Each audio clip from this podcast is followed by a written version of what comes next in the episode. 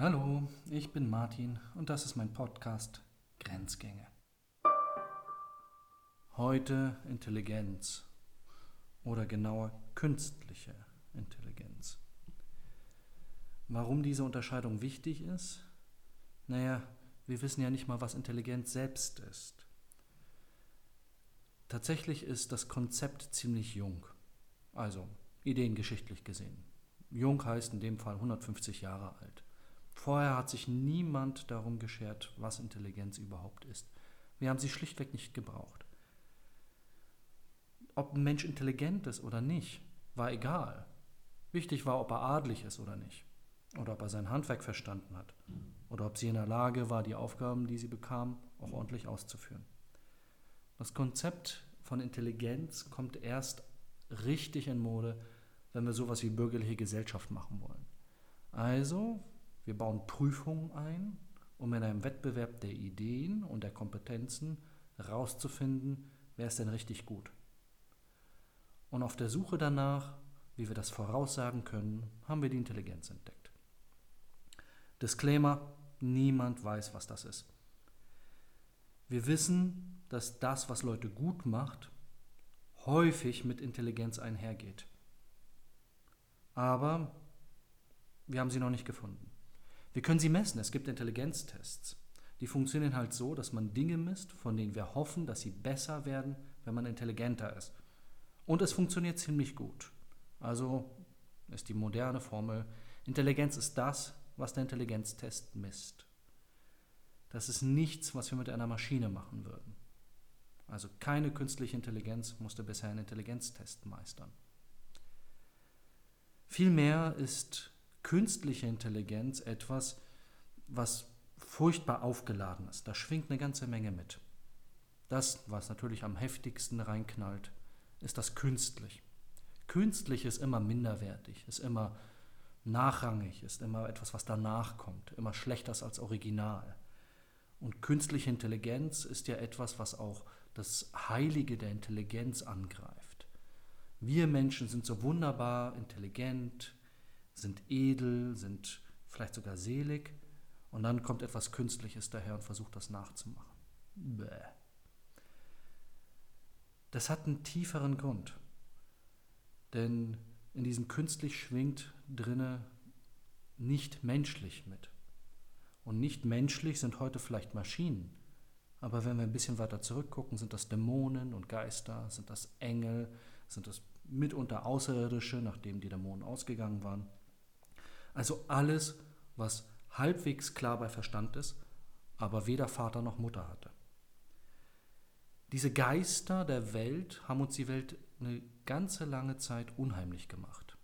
Das Zeitalter der Mythen, das Zeitalter der Religionen, die ganzen furchtbaren Geschichten darüber, wenn man nicht ordentlich beim Reinkommen sich die Schuhe abputzen, damit einen Hausgeist beleidigt oder den Knoblauch an der falschen Stelle aufhängt. Es ist eine verzauberte Welt, in der das Nichtmenschliche auch da ist. Und diese verzauberte Welt war niemals gut, denn die ganzen Zauber und die ganzen Flüche und Segen hatten eine einzige Aufgabe, uns Menschen das Leben so richtig schwer zu machen. War ich mal krank, habe ich schlecht geschlafen, war das ein böser Dämon. Und was hilft der Exorzist? Habe ich Stress in meiner Wohnung, dann habe ich vielleicht die Möbel falsch aufgestellt, weil die Energieflüsse komisch gelenkt werden. Heute versuchen wir das mit Magnetwellentherapie dann zu heilen. Man kann es aber auch einfach Feng Shui nennen. Also alles Konzepte, die von einer beseelten Welt ausgehen, in der der Mensch nur eine kleine, kleine, untergeordnete, vor allem aber wirklich ohnmächtige Rolle spielt. Jetzt machen wir das Ganze mit 4.0 und nennen es künstliche Intelligenz. Also die Maschine kriegt eine Seele und diese Seele ist böse. Sie ist böse, weil sie nichts anderes zu tun hat, als den Menschen zu ärgern. Das ist auch die eigentliche Beleidigung, dass Maschinen plötzlich intelligent erscheinen oder wir befürchten, dass sie intelligent sein könnten. Denn nachdem wir die Welt entzaubert hatten, das große Programm des 19. Jahrhunderts, wir haben Gott abgeschafft, wir haben die Geister abgeschafft, wir haben Aufklärung zum Sieg verholfen, haben Technik gemacht, Städte gebaut. Alles ziemlich cool. Vor allem aber haben wir bei der Vermessung der Welt festgestellt, es gibt keinen Platz mehr für Geister. Wir brauchten sie nicht mehr. Die Entzauberung der Welt, das ist ein Wort von Max Weber, war abgeschlossen. Es blieb nur noch die Vernunft. Klammer auf, die kalte Vernunft. Diese Einsamkeit hat Menschen schon immer bewogen, sich Spiritualität zu suchen.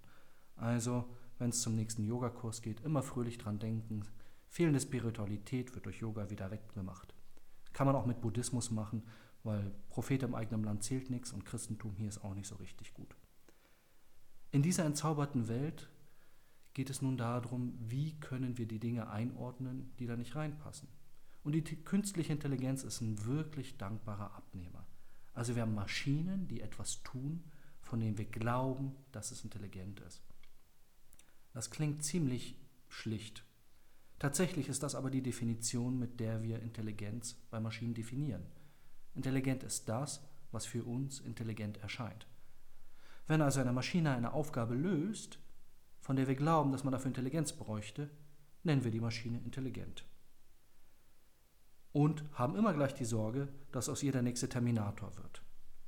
Die letzten Filme zu künstlicher Intelligenz waren auch alles andere als optimistisch.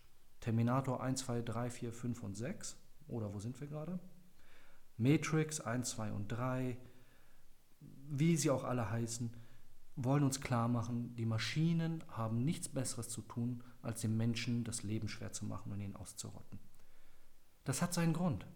Der Optimismus der Technik, den wir bis 1900 ungefähr beobachten konnten, hat seine erste große Schramme mit dem Ersten Weltkrieg erfahren. Also der Ort und die Zeit, an der die Technik plötzlich das Schrecklichste aus dem Menschen rausholte und auch dem Menschen antat. Aber so richtig abgefahren war der Zug mit dem Abwurf der Atombombe 1945. Das war der Sündenfall der Technologie schlechterdings. Seitdem beobachten wir Technikpessimismus.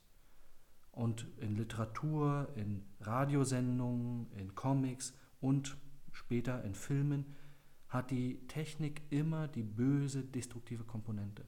Das war davor anders. Vorher waren wir sehr optimistisch, hatten Science Fiction, hatten geträumt, die Sterne zu erobern. Die Mondlandung war ein Ausdruck von Möglichkeiten, von Potenz, von Optimismus. Aber der Film Independence Day zeigt dann, was passiert, wenn der Optimismus mit viel Erfahrung und frustriert zurückkommt. Er macht alles platt. In dieser Zeit leben wir. Technik ist gefährlich, Technik ist böse. Und daraus neigen Gelehrte, aber auch Laien gleichermaßen, eine ethische Dimension abzuleiten. Die lautet kurz zusammengefasst, Technik ist unethisch. So sagt das natürlich keiner. Sie sagen immer, wir müssen vorsichtig sein. Wir müssen wissen, was wir tun. Wir dürfen neue Technologien nicht einsetzen, weil, Doppelpunkt, sie könnten ja gefährlich sein. Wie diese Gefahr konkret aussieht, bleibt häufig aus. Und wenn man sie überprüft, haben wir mehr Befürchtungen und Fantasien, also ein sehr fröhliches und munteres Kopfkino, insbesondere der Gelehrten, anstelle von nüchterner Rationalität. Also Spiritualität 4.0, morgen ist Apokalypse. Wenn man das ethisch konsequent durchdringt, kommt man nämlich zu einer sehr nüchternen anderen Einsicht. Wenn uns Technik hilft, die Welt besser zu machen, mehr Bildung, bessere Medizin, bessere Ernährungsversorgung, bessere Schulen, bessere Straßen, dann haben wir eine Pflicht, sie einzusetzen. Oder noch kürzer, wir haben eine ethische Pflicht, künstliche Intelligenz einzusetzen. Dieser Satz von Thomas Metzinger, der grandios ist, wird fürchterlich ungern gehört. Das macht einem die ganzen Apokalypse-Fantasien kaputt. Die ganzen Aufreger sind weg. Also, Intelligenz ist schwierig, künstliche Intelligenz noch schwieriger. Wenn wir uns aber diese feine Grenze anschauen zwischen den beiden, könnte man ja auf die Frage kommen, was bräuchten denn wir alles, um sinnvoll von Intelligenz zu sprechen? Wenn man das tut, fällt einem sofort auf, Intelligenz hat keine Außenseite. Wir können Intelligenz von außen nicht wirklich verstehen. Wir können sie nur unterstellen. Ich erinnere nochmal an den Intelligenztest. Intelligenz ist das, was der Test misst. Aber was das Innere dessen ist, komm, da kommen wir nicht ran. Wir wissen, individuell, wie sich Intelligenz von innen her anfühlt, wenn wir plötzlich einen Geistesblitz hatten, wenn wir geträumt haben, wenn wir eine Sprache erlernen, wenn wir Zusammenhänge herstellen, die uns völlig fremd waren. Oder wenn wir einfach nur einen verdammt klugen Plan machen, wie ich die Weltherrschaft an mich reiße. Vielleicht auch nur, wie ich meine Karriere abschließe. Intelligenz hat nur eine Innenseite, keine Außenseite.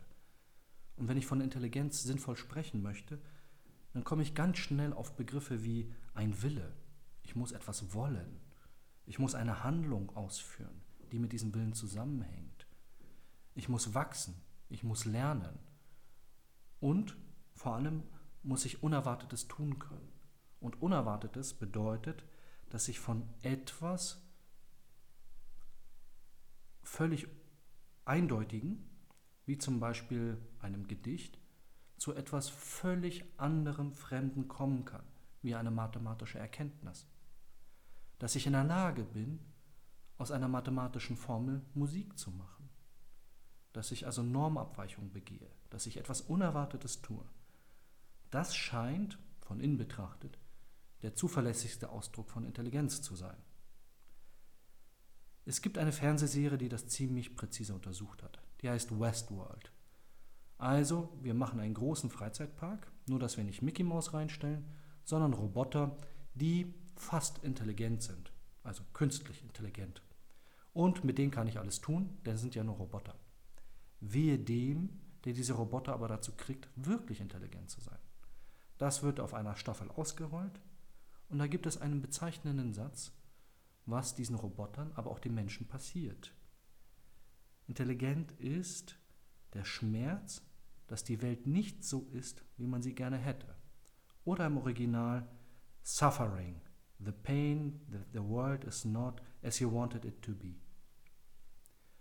Und mit dieser Frustration umzugehen und daraus Handlung, Kreativität, Adaption abzuleiten, das nennen wir intelligent. Daran würden wir sie auch erkennen. Also, dass etwas Unerwartetes getan wird. Bis dahin bleibt nur übrig zu sagen, Intelligenz ist das, was wie Intelligenz aussieht. Für die künstliche Intelligenz gibt es da also eine fröhliche Nachricht, sie ist nicht unterscheidbar von natürlicher Dummheit.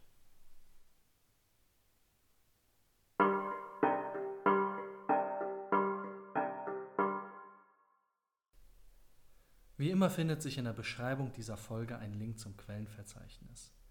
Grenzgänge ist eine Produktion von BPK Publishing.